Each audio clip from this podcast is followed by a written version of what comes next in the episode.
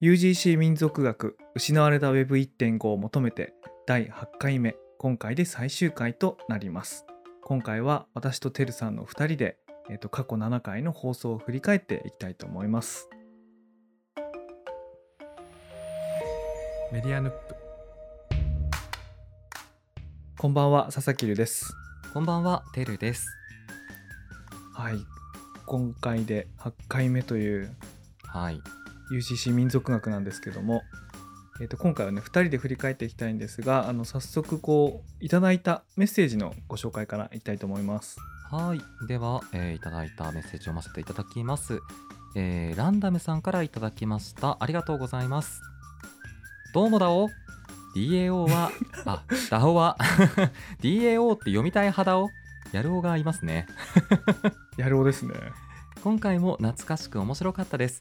リッパーではなかったので直接的に見ることはなかったのですが2チャンネラーではあったのでたまによく見かけました。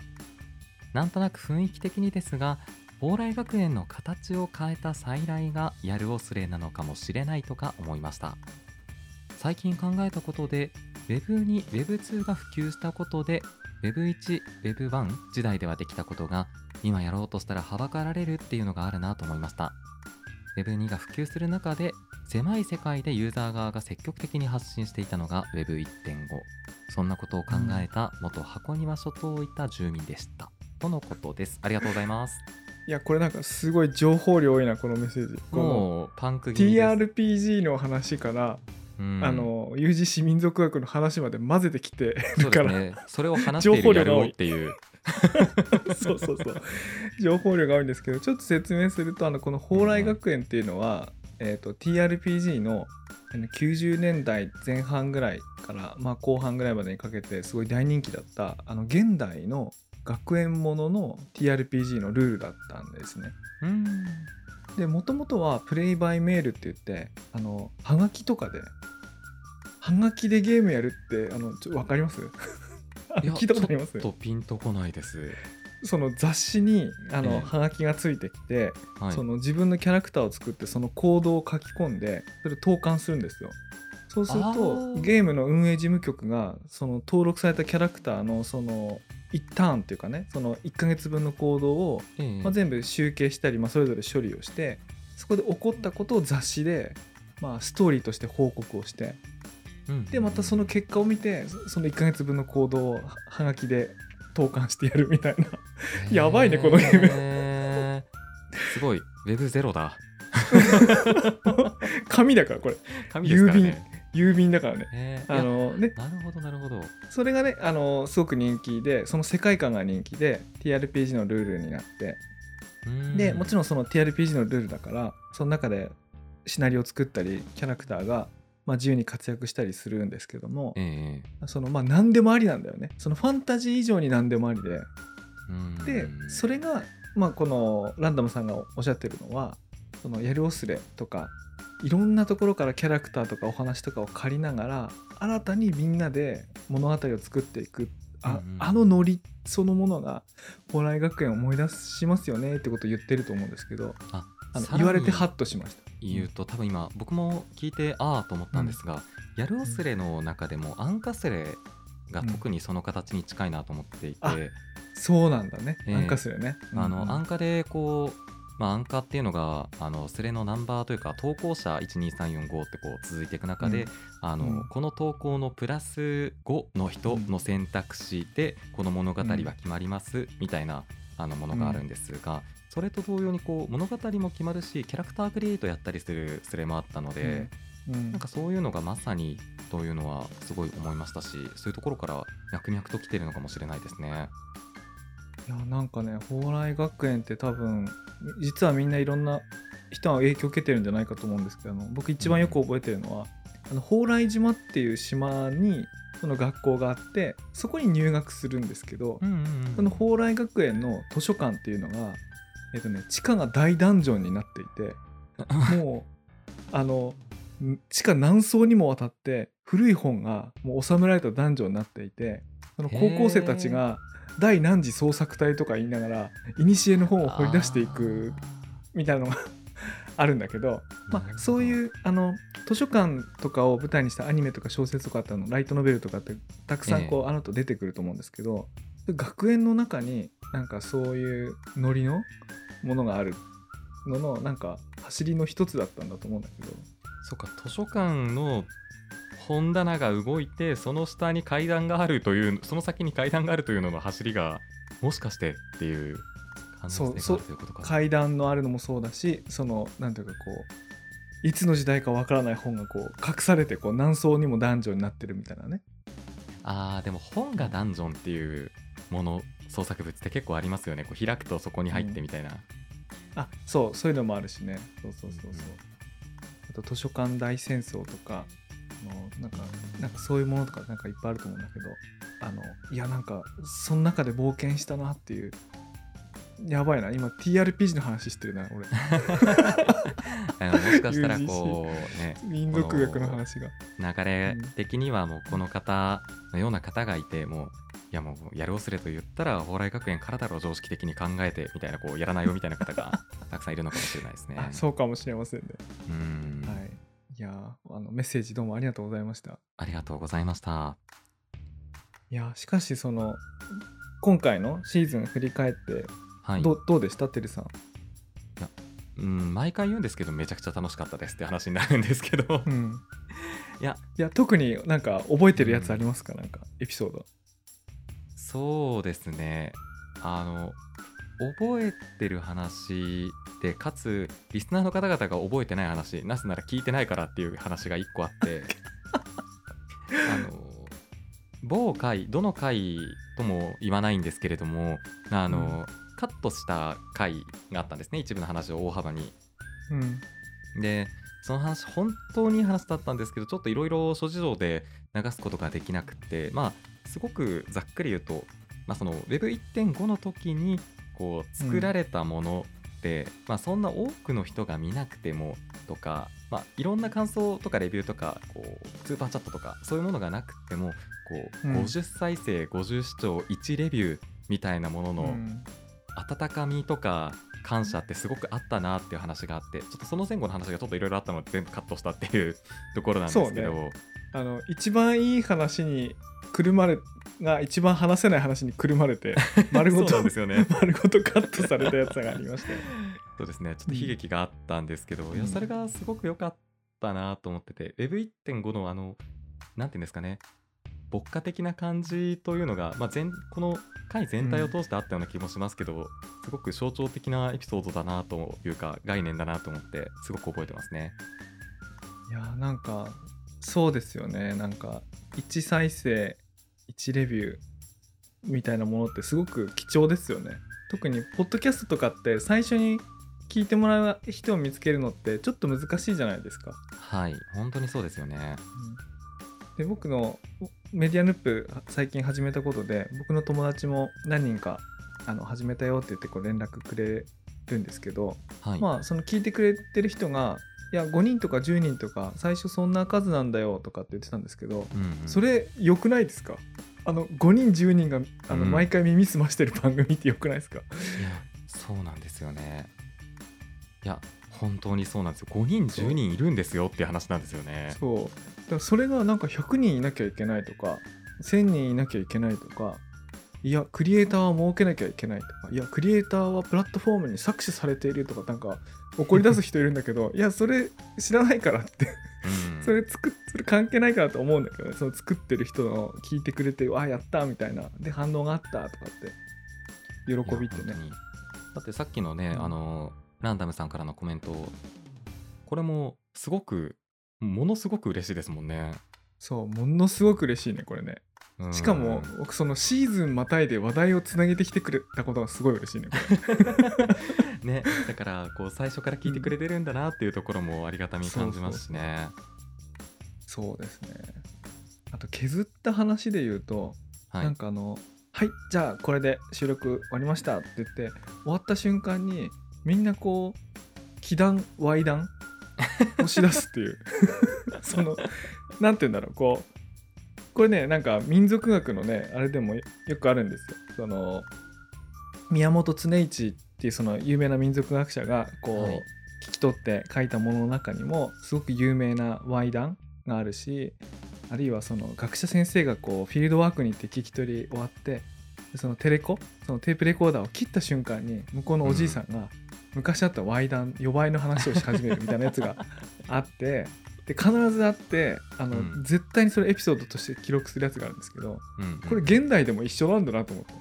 なんでみんな終わったっていうとエッチな話し始めるんだろうと思って。まあ、どの回とは言えませんが。そう。うーん。いやしかもー、ねそうですよね。そのワイダンがそこそこしょうもないんだよね。なんなんていうかその。はい。そう。そこまですごいちゃんとねなんかウェブのあり方とかなんていうのかな。今までの歴史、うん。これからのことをそんな話をしていたのにもかかわらずですよね。そうそうそう。あのあのこのしょうもないあの落差がねこれ すごいいやあの良かったなと思って。いやでも個人的な持論なんですけどそういう話せない話があればあるほど、その回って面白くなるっていうふうにも思っていて。本当だよねなんか、うん。あのあの収録に乗らないあの充実した時間何なんだろうねあれ。なんか大体その3分の1ぐらいは載せられない話でしたもんね今回。うんそうだったね。うん。楽しかった。あなんかこれこれがもし世が世ならっていうか場所がロフトプラスワンとかならそのままね あのもっと行くんだろうけどもそうだ。そんな話しましたね、あのー最終的にはオフラインイベントじゃないと話せないねこれっていう。あじゃあイベントやろうかそのためにみたいな。あのね UGC のやつは本当にそうだね。うん。こう、うん。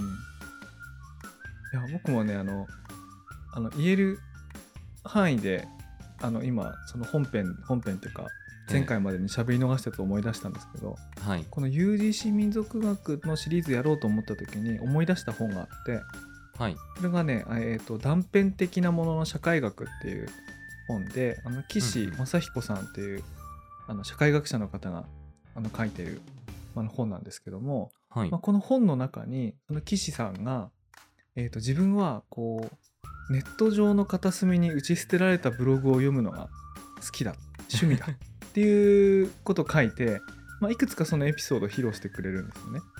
まあ、つまりりそのフィールドワークしたり人の話を聞いたりその歴史に残らないものを記録していく民族学者とか社会学者みたいなものにとってなんかこうネット上にこう自分の素直な心とか、はい。ストレートな記録が書かれてあるブログってその宝みたいなものなわけですよね。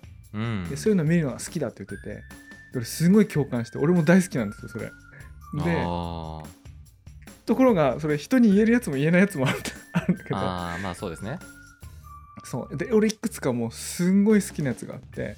はいあのね、えっ、と、あ、これ県言ったらダメなのか。えっと、とある冒険。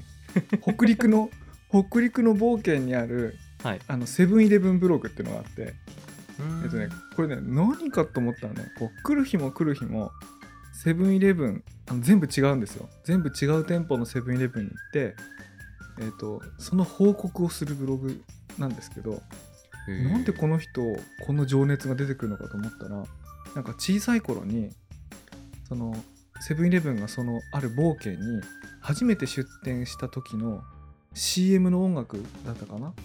を、はいはいはい。なんかラジオかなんかテレビかなんかで聞いたんですって。その時のテレビ CM の音がもうなんかこう福音のように鳴り響いてあなんか明るい世界が来るってかこう世の中はハッピーになるってなんか思ったらしいのね。とかその瞬間に光あれと聞こえたんですねその方には。そう。で以後その人にとってセブンイレブンっていうのはもう人生の福音になって、あのーその県の中に新店舗ができる際には自分が住んでいるその町じゃなくても遠くまで車を飛ばして、あの開店を祝いに行くっていうか開店を記録しに行くってことをひたすらやる。それがどんな遠くても。はいはいはいはい。つまりセブンイレブンが開店するっていうのはその人が味わった無常の幸せを永遠に噛みしめられるテーマなのね。あなるほど。それを延々やってるブログがあってこれはそのねこれはいいなと思って俺これすごく俺もその更新があるたびに見に行ってね RSS リーダーでね あの幸せをお裾分けしてもらってたんですけど。いやそういうことか。理解しましたで理解した挙句で自分も該当するものがあったんですけど喋れないです。それ喋れないやつ？喋れないやつです。ただ喋れるやつもあるなっていうのがあんまり熱心に追ってはいないんですけど、うん。でかつ今回話題にちょっと上がらなかったそのまさに Web1.5 的なもので戦略プロフィール。あそれはめちゃやってた世代ですか？いや僕ちょっと下ですね。あそうですか、うん。そうなんです。ただあのーまあ戦略プロフィールなるものがあってみんながあ違う僕世代かもしれない。世代だけど異常にネチケットにうるさいからやってなかっただけかも。まあそのいろんなね 人がうん戦略プロフィールを書いて、でその面白いものがなぜか2チャンネルにこう投稿されたりだとかシェアされてきたりだとか、うんうん。まあ、あとはうんうん。学校の友達のものを見たりだとかそんなことがあったなというのをと思い出しましたけど、あれですか？あそれもの断片的ですよね。がその戦略プロフィールってあの当時で言えばガラケー当時ガラケーとは呼ばなかったと思うんだけど、ええ。まあ、携帯からこう見ててその学年の中のはい。こうイケてる先輩のアカウントはこれで、友達数何人だとか隣の中学校の一番あのかっこいい可愛い先輩のあれがあれだとかっていうのがこう噂された直撃世代ですか？あそれで言うと僕そこに当たるのは mixi だったんですよね。そうかじゃあ mixi も断片的感ありますけど そういう意味で言うと、うん。そうね。ありましたそれは。あのこの学年似たようなものは一とにかくあったわけね、うんそうですそうです。この学年一可愛い子に友達申請するの別に他のクラスメイトの友達のノリでやればいいのにちょっとできないみたいなやつありました？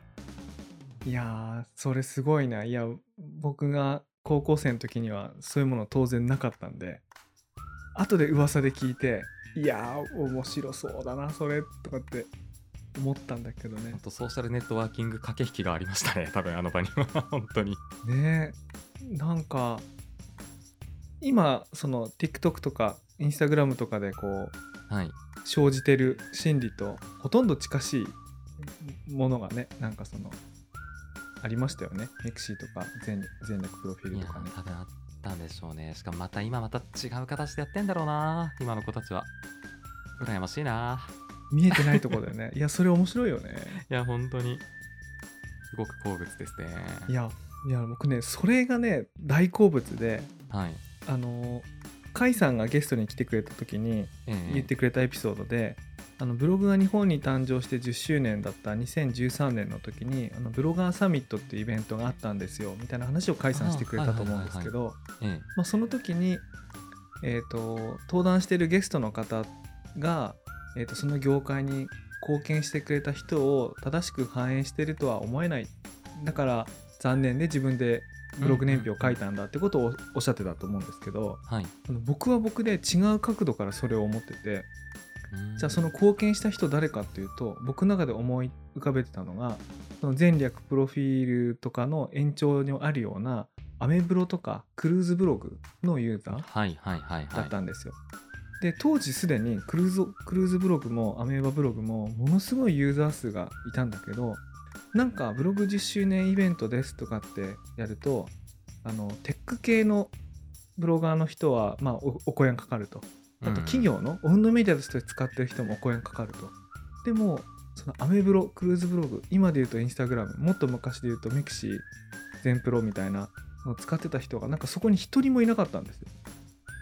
確かに。あのねそれはねあのその性別的の偏りもそうだったしジャンル的な偏りも大きくて、いやブログってそんなももっと本当広い世代に受け入れられて現に受けももっとね浸透してるはずのものだから、うん10周年振り返るイベントのゲストの構成がこれじゃダメなんじゃないかってすごく思ったことがあってそれをね思い出しましたね。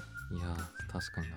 まあ、ぼ僕は別にアメブロもクルーズブログも特に好きではなかったけども その好きが嫌いかを超えてみんなが書けるそういうものだったってことに関してはすごい誇りがあったのでなんかね思い出しました。なんかなんか今ツイッターインスタグラムになってうん。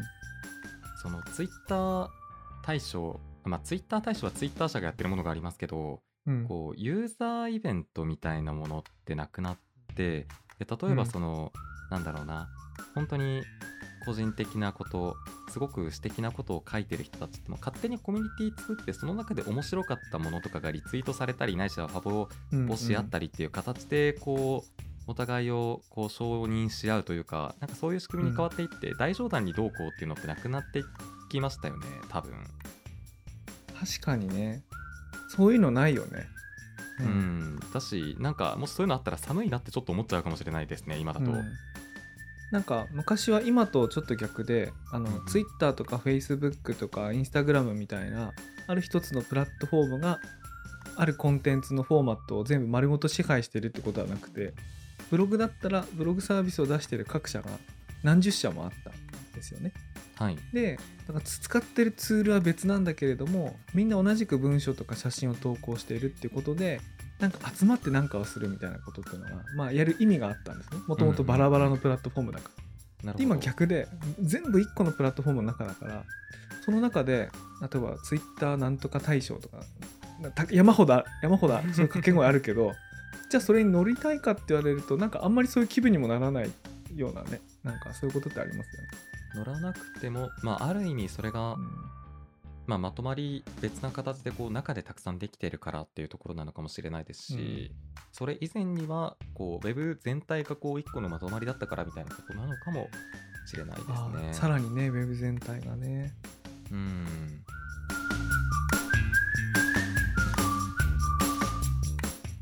まあ、しかしなんか振り返ってみると Web1.5 って特に定義もせずにスタートしたけど何だったんだろうなみたいなのは。いやそうですよね。結局あるよね。Web1.5 とは何だったのかというそう何だったんだろうね。うん。佐々木さんとしてはどこに何が Web1.5 あ。なたにとっての Web1.5 とは何ですか？そうね。い僕ね気づいたこととしてははい。えっ、とプラットフォームが消えた時にコンテンツも一緒に消えてしまうタイプのもの。うんうんそれが、まあ、それを1.5と呼ぶとちょうどいいのかなと思って、うん。まあ、それが失われた Web1.5 ってことでもあるんですけど、まあ、どういうことかっていうと例えばあのーまあ、ブログとかホームページみたいな例えで言うと、まあ、Web1 の時はホームページ作る時って自分のパソコンのローカルの中に、はい。まあ、全ての画像とか HTML とかのファイルがあってええでそこで作ったものをサーバーにアップロードするっていうことをするのでそのサーバーを提供している会社がサービスをストップしてもまあそっくりそのままそのデータっていうのは自分のパソコンの中に残ってローカルバックアップが残ってる。うんうんうんうん。るますよね。で一方もうちょっとさらに時間を進めて Facebook とか Twitter に投稿したコンテンツはどうかっていうと、まあ、スマホで撮った写真はローカルにも残っているただ文章は直接そこに投稿しちゃってるからもしその Twitter とか Facebook がなくなっちゃったら、まあ、それごと消えてしまうと言えば言えるんだけどもまあ、えなかなか大きいサービスだからそんなに本当になくなっちゃうってことはなかなか起こらないからあのローカルバックアップはないんだけど半分ぐらいしかないんだけどあのネット上にちゃんと残ってるえうんうんうんと。で一方その間のものをもし1.5と呼ぶとしたら1.5ってあの直接サーバーにあの投稿してコンテンツ書き込んじゃってるからローカルバックアップがないと。でないのにもかかわらずサービスがそのまま終了しちゃうから消えちゃうみたいな。あ そうそうそう。あ失われたたまにねそうそう親切なサービスなんかはデータ返してくれたりすることもあると思うんだけどはいあの返してくれる時にはこっちはもうそのサービスのことを忘れてるとかあのこっちはっていうのはあげた人はねでもどっかには読んでる人がいたりブックマークしてたりして後で見返そうと思ったりしてたりするんだけどええ。そのデータが返却されず受け取りもせずもうイまあンターネットのただ消えて大会ったみたいな。の目次となっていたファイルがどれほどあることやら。そうそう。なのでこのプラットフォームのなんとかこう継続性がまだはっきりとしない頃にローカルバックアップを残さずに投稿させるようなタイプのやつなんかは、まあ、かなりの数のものがあったと思うんですけど、まあ、はい。そういうのは結構ごっそり、まあ、ごっそり1.5と言ってもいいのかなみたいな。あみたいなことを思ったんですけどなるほどな。てるさんはどうですか？そうですね。いやまあ僕も失われたものがたくさんインターネットの中にあって、まあ、失われた方がいいものもたくさんあったので。失われる権利ねそうですね。失われる権利忘れられる権利みたいなのはすごいあってよかったなって思う反面寂しいなっていうところに同意していつつ、個人的にはなんですがなんか一体感みたいなところが僕の中ではワードとしてあって Web1.5 の時っていうのが、うん。あのなんだろうな。すごい具体のイベントから話すと僕すごく好きだった2チャンネルのイベントがあってあのクリスマスのですね生の6時間と言われるタイミングがあって、うん。まあ、詳しくは、うん。あのご家庭でお父さんお母さんにぜひ聞いていただきたいんですけれども、あのその時間帯に、まあ、12月25日24日の夜ですね。24日の夜にただ男がモテない男があの政権好きをするっていう、まあ、ハンターハンターのあの感謝の政権好きというミームと合わせて行われていたものなんですけれども、何年ぐらい続いたのかな？いつ始まったのか？もうそれも定かじゃないんですがそういうイベントがあって、うん。あの時ってすごい参加してる人とか見てる人も含めて一体感があったなって思ってるんですね。あれは参加してました？その見ても、はい。などどのレベルで参加してたんですか？いやもう別に子供だったので特にっていう感じだったんですよね。あただまあ、見て見てても参加感があったってことね。そうですそうです、ん。なんだろう共感はうんすごくしていて、その時にあったヒリア充だとかっていう言葉うん。を自分もすごく使ってましたし、リア充しねえみたいな言葉とかってすごくたくさんあってまあ、たくさん使ってましたし。あれってインターネットみんながリア充しねだったんですよねあの時。うん、なんか今思うとあのインターネット全体がなんかまだそういう狭い範囲のものだったってこともあると思うんですけど、あのぼ例えば僕今あ1980年生まれなんですので42歳なんですけどもはい。もしその時もうちょっと若かったらそのこう非リア充にもうちょっと自分自身直撃するっていうかそのなんていうんだろうこうあの高校生大学生で特に え。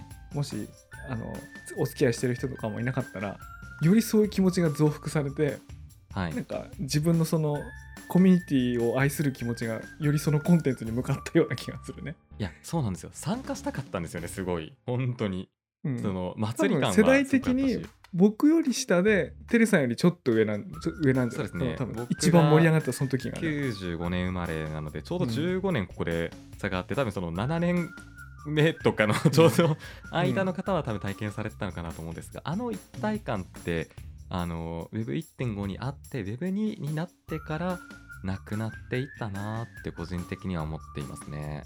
なので失われたものというというところと、あのー合わせて1.5は一体感があったなと。なんかそれ聞くとなんかほ程よく消えてよかったかもしれないね。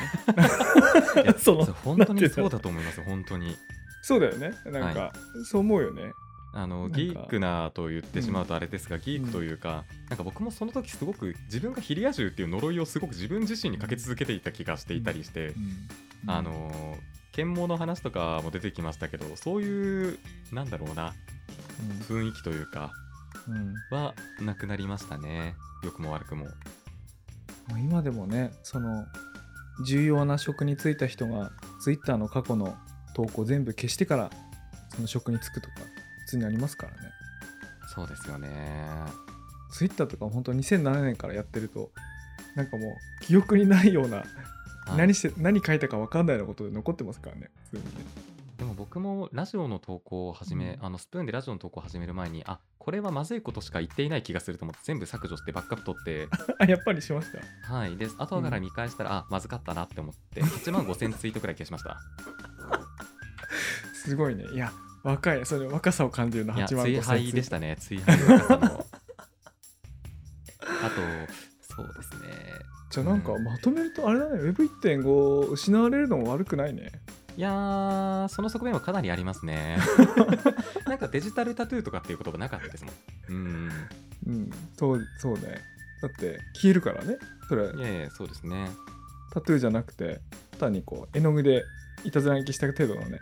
いや本当チラ裏ってのはいい言葉がありますけど、うん。チラシの裏に書いた程度のことなんですもん本当はこっちとしては、いやそうね。いやなんかいやもう今1.5の良さ発見したななんか